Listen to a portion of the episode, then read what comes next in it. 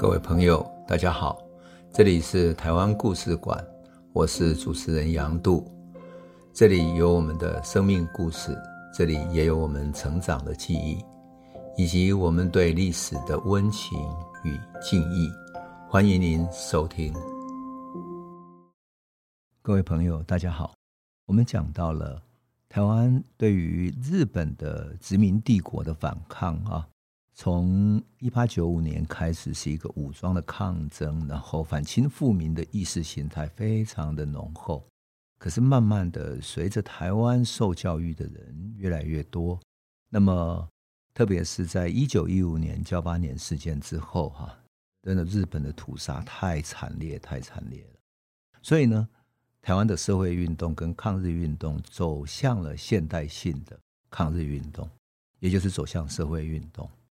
那么这些社会运动当然是有现代化的影响啊。除了日本统治台湾的现代化手段，或者说教育慢慢的在普及之外呢，更重要的是整个国际环境的影响。这种国际环境影响，特别是一九一七年啊，苏联革命成功以后，全世界兴起一场左翼的运动，是有相当大的影响力的。当然。还有中国大陆，还有日本所受到的影响，这两者交互都在台湾产生了文化的思潮上面的重大影响。那么叶荣中在他的一本书啊，很早期以前写的一本书叫《台湾民主运动史》里面，他特别谈到说，为什么台湾开始了新的反抗运动？他说，第一个是因为辛亥革命的影响，这一点呢。我们在台湾的很多嗯，台湾史的著作里面都被忽略掉了，好像有意的忽略掉来自于中国大陆的影响。但是事实上，当时的台湾人把希望很大的一部分寄托在于唐山，特别是唐山大陆，大陆就是一直唐山嘛。唐山的情势如果转变的话，如果中国的国力比日本人还强的话，那么台湾的问题就会解决。所以。在辛亥革命以前啊，台湾人特别容易受到日本人的辱骂。你知道日本人辱骂台湾留学生的口头禅是什么吗？我记得我爸爸小时候都曾经跟我讲过，说他骂你叫“清国佬”，“清国佬”就是说秦国奴，你就是一个奴性的秦国奴。当然，跟清朝的内政外交的失败都有关系啊。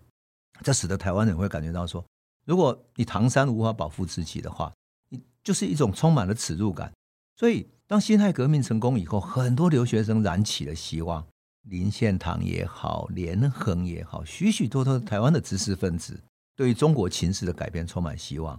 所以，林献堂后来也希望去中国大陆，他特别去访问了梁启超，去看看革命后的中国会有什么改变。可惜他看到的是什么？看到的是军阀割据，看到的是袁世凯，所以他很失望。当然，连横也是，连横到大陆去旅行。他也希望看到新中国的希望，可是他没有，所以那种失望感使得他回到台湾之后，更加觉得台湾要靠自己的努力啊，靠自己的思想的启蒙与文化的运动，才能够拯救台湾，改变了台湾的命运。那当然，这些人常常被视为是祖国派的学生啊。那也有许多台湾的留学生呢，没有能够到日本去留学，所以到厦门、到上海各地去留学。他希望能够去改变中国，改变中国的国力，然后才能够改变台湾的命运。只能够寄希望于这里，只能够寄希望于中国的强盛，才不至于成为秦国奴。当然，台湾民主运动里面第二个影响是什么？是第一次世界大战以后，美国总统威尔逊他发表了十四条的和平条件里面，他高唱的一个观念思想。这个观念思想就是民族自觉。第一次世界大战以后，整个国际情势改变了。英国、法国、德国，特别德国战败之后，哈，亚洲开始兴起了一波民族自觉的运动，很多国家要独立起来，包括了啊印度啊等等的这些东亚国家要求独立运动。那么威尔逊提出说，每一个民族本身有决定自己命运的权利，这样的一种观念，民族自觉的观念，其实也影响到台湾。这个影响呢，使得台湾开始提倡认为说，无论任何人均不应该被剥夺一个民主的生活、教育、道德习惯、语言等等的权利。所以，民族自觉的理论在当时的朝鲜跟台湾人之间，哈，有非常大的影响力，而且朝鲜和台湾都以民主自觉论作为反抗日本帝国主义的理论基础，所以当时就提出了一句话说：“台湾非成为台湾人之台湾不可。”有这样的一个说法。那么这样的一种说法，就使得反抗日本有了一个国际上的资源。第三个，当然日本本身在一战之后也流行民本主义。因为日本原来是一个帝国主义嘛，所以它开始流行民本主义。那这个民本主义运动的影响呢，可以从哪里看到？东京帝国大学教授有一个叫吉野作造的啊，这个学者，他在一九一六年写过一本书，他叫做《谈宪政本质并论其成功之途》。他这个论文呢，试图要把日本从天皇的制度变成宪政的本质论。啊提倡 democracy 就是民主的意思啊。那么在当时呢，台湾并没有把它翻成现在我们讲的把 democracy 翻译成民主，而是翻译成民本主义。那么跟这个学者哈吉野作造跟东京帝国大学经济学的福田德山哈，他们组织了一个黎民会，黎民会展开各种民主运动，变成思想界的巨流。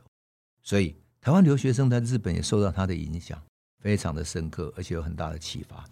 当然，同样是作为殖民地的，影响最大的是什么？是朝鲜。朝鲜在日本的殖民统治下开始了反抗，所以一九一九年三月的时候，朝鲜爆发了民族独立运动的一场大暴动。历史上，它被称为万岁事件，又称为三一运动。当然，这场运动因为日本的帝国镇压，哈。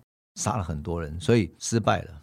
但是他给予台湾学生很大的刺激，刺激到说，为什么同样作为殖民地，朝鲜如果能够这么激烈的鼓动群众起来，进行更巨大的反抗、更强烈的反抗，为什么台湾这么沉寂、这么乖顺呢？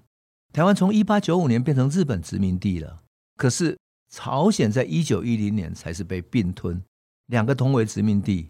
那台湾早朝鲜十五年是一个殖民地的前辈啊，为什么在政治、经济、财政、教育各方面，台湾的条件甚至于比朝鲜还不如？因为朝鲜人敢反抗，所以日本人得安抚他们。可是台湾人没有敢起来反抗，所以日本人继续镇压、继续压迫台湾人。那这种事实呢，使得整个台湾的留学生之间就拿朝鲜来跟台湾比较。他们说，在财政上啊。台湾早已自给自足啊，而朝鲜每年呢还需要日本国库的补助。在经济上，台湾的资本家企业跟居民的财富都胜过朝鲜。那么在教育上呢，初等教育的普及程度也比朝鲜为高啊。但是为什么政治的状态，台湾被压得更紧，甚至于失去了一点民间的空间，反而都不如朝鲜。而且总督是陆军的武官。而且在台湾拥有军队的指挥权，而在朝鲜呢，朝鲜的总督在军队可是没有指挥权的。而在官吏的任用范围里面，就是你使用官吏来治理台湾的话，朝鲜人还用的比台湾人还多。朝鲜人被总督府任用的地方官员还当到行政长官或者地方的推事、检事等等的。那么一九二零年之后，他们的权限甚至于跟日本同等。那台湾呢？台湾只有地方的理事官。而且只有三个人而已，在司法部门，特别在法官这一方面完全没有。所以除了这个之外，台湾还有朝鲜所没有的一个保甲制度，就是你有保长、甲长，然后你如果谁犯了法，你要被连坐的。而朝鲜呢，反而有台湾人所没有的，他们可以发行什么？发行朝鲜语的日刊报纸，日刊也就是报纸，有这种新闻媒体可以用。可是台湾唯一的日刊新闻到什么时候才开始呢？到一九三二年才开始获准刊行。一九三二年那个时候，台湾的社会运动早就已经结束了，甚至于农民运动那些反抗者早就被关了。那个时候才开始准许台湾发行日刊，你就可见得日本统治台湾是远比朝鲜更为酷烈、更为强悍的。那么。台湾人看到朝鲜跟台湾这种不平等的待遇，当然感到不平了。所以，台湾的民主运动，特别是从留学生到日本之后，他们接触到朝鲜人，正如同我们讲过，谢文达在日本也接触到了日本的飞行士啊。因此你会了解到韩国的命运，反抗运动也在日本也开始了，台湾人也在日本开始，你就可以想见，整个是完全强烈的一个对比。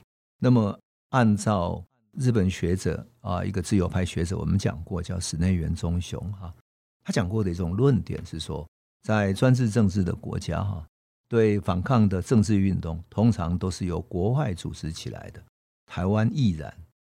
台湾的民主运动的先驱者是一群东京留学生，这个真的很很矛盾、很悲哀的一种社会现象。照道理，台湾民主运动应该在台湾产生。但是近代的民主运动常常从帝国主义的首都开始，这不得不说啊，是对帝国主义的一种强烈的讽刺。为什么？大分明见证着台湾总督府对台湾的封锁、不平等的待遇，特别是奴化的教育，使得台湾闭锁起来。那么，台湾的知识分子、年轻人只好到海外求学，去打开生存的道路。否则，在帝国统治下的台湾，你根本没有一个平等的教育机会。没有平等接受到世界知识的机会。日本统治台湾啊，从一八九五年到一九一九年的二十五年之间，哈，可以说完全没有专门的教育机关，甚至于连实业学校，就是商业学校、工业学校等等，都付诸阙如。对台湾人的中等教育也不完备。因此，其实大部分的统治权力啊，都放在经济上面，对高等教育非常不重视。所以说。台湾人不但在台湾没有受到完整教育的机构、学校，甚至到了一九一九年到二零年之间，到日本留学也要受到日本政府的干涉。我们说，呃，谢文达到日本去上那个学校，都是靠家里的人自己赞助的。你如果不是一个地主的家庭，家境非常好的话，谁能够支撑得你一个月几百块钱那样的一种支出呢？所以，这种专制跟奴化的政策，哈。才是台湾社会运动、反抗运动会从东京开始的一个原因啊。根据日本官厅的记载，哈，一九零一年开始就有台湾人到东京去留学了。一九零一年，就日本是统治才六年，那么往后慢慢的逐年在增加，到一九零八年的时候，在东京就有六十个台湾留学生。哎，到了一九一五年的时候，到达了三百多个人。到了一九二三年的时候，人数已经达到了两千四百多个人，最多的时候甚至超过三百个。那么这些留学生就跟很多大陆的留学生也跑到日本留学一样。当时大陆的留学生到日本留学，为什么呢？因为这些孩子、这些知识分子想要看到，同样作为亚洲的国家，为什么日本可以在现代化的学习过程走得这么快，而且日本学得更好，所以。日本变成像一个窗口一样，一个面向世界的一个亚洲的窗口，而中国还在战乱之中。清国它本身也没有一个开向世界的教育的机构，所以你想起来都会觉得有一点悲哀。因为同样作为亚洲国家，同样在清朝的时期，日本也开始现代化，在明治维新时期，清朝也开始。可是为什么清朝走得这么慢，而相对的台湾或者大陆的年轻的知识分子反而跑到日本去学习？那当然，这些在日本学习的台湾和大陆的留学生，慢慢就连接起来了。那么，台湾民主运动的开端，当然也可以远一点追溯到我们讲过的板垣退之助来台湾的时候组织的同化会。那希望说，嗯，台湾跟日本受到同样的教育跟呃人权的权利等等的哈。可是板垣很快就被台湾总督府给赶走了，因为他提倡台湾人居然可以跟日本同样的待遇，那怎么可以呢？这完全违反了总督府的一种歧视待遇。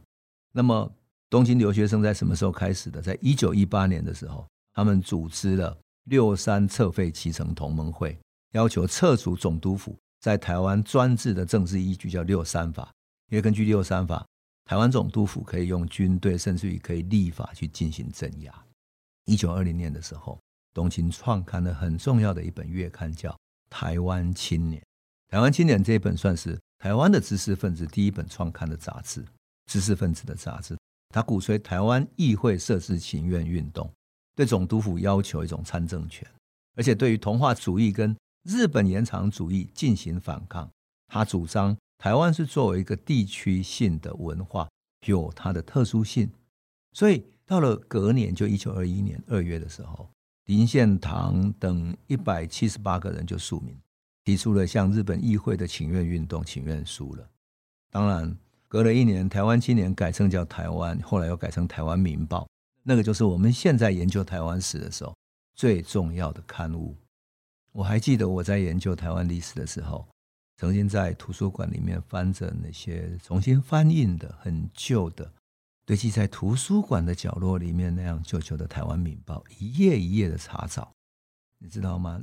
作为一个嗯一九八零年代的知识分子啊，像我这样的一个青年啊，那时候在图书馆里面翻着旧报纸，那重新看到一九二三年了啊。五六十年前，那么热血的台湾青年写着对于帝国的反抗，召唤民间要觉醒，召唤青年要觉醒，那种热血的理想主义的文字呼唤啊，充满热情，充满改革的热情啊，充满对台湾的热情，真的是非常感动啊，非常感动。一九二三年的时候，那时候成立了台湾民报哈，当然被日本的总督府给镇压了哈，但是。运动虽然镇压了，有一些人被逮捕入狱，可是台湾民报继续办下去，而且在一九二五年的时候改为周刊了啊，改为周刊。因此，我们来看到的就是说，整个台湾的反抗运动是从东京开始的，而另外一股不可忽视的，当然也有一些留学到大陆的留学生，他们留学到厦门、上海、北京，所以他们组织了一些青年会，台湾青年会。有北京台湾青年会、上海台湾青年会、厦门台湾上智会、闽南台湾学生联合会、厦门中国台湾同志会、中台同志会等等等等，每一个团体大概都二三十个、二三十个这样的，总共好几百个人。那么特别中间最大的当然是闽南台湾学生联合会嘛，哈，所以他们就组织了起来，甚至于他们在大陆所学习到的各种文化运动，也进而影响到了台湾。我举一个例子哈，闽南台湾学生联合会在一九二四年四月二十五号、二十六号两天，他举行了成立大会，而且呢，叫真朴长寿学校，日本的真朴长寿学校，他这个礼堂呢演出话剧，话剧是什么？八卦山跟无冤受屈，他想用现代的话剧形式来表现台湾被统治的一种悲哀，所以我们就可以想见的，就台湾留学生在民主运动史里面。它起到非常重要的作用，或者说他们去接触到了新的知识，因此产生了反抗思想，进而带动了一个整个新的反抗运动、新的反抗形式的形成。我想，我们如果能够了解到这一点的话，我们就会了解台湾的反抗运动如何从过去的原始的反抗走向现代性的反抗，都跟这些是有关系的，跟留学生。无论是到日本到大陆的留学是有关系的，因为整个世界打开了，知识打开了。我们今天就先讲到这里，那么下一次我们再来继续诉说台湾怎么打开文化视野的故事。这里是台湾故事馆 Podcast，我们每周一、周五会固定更新新的台湾故事，请随时关注台湾故事馆粉丝页。按赞并分享。最后，我们工商放松一下：若你对本节目有兴趣，可以购买纸本的《有温度的台湾史》，更方便您阅读。本节目由中华文化永续发展基金会制作，连振东文教基金会赞助。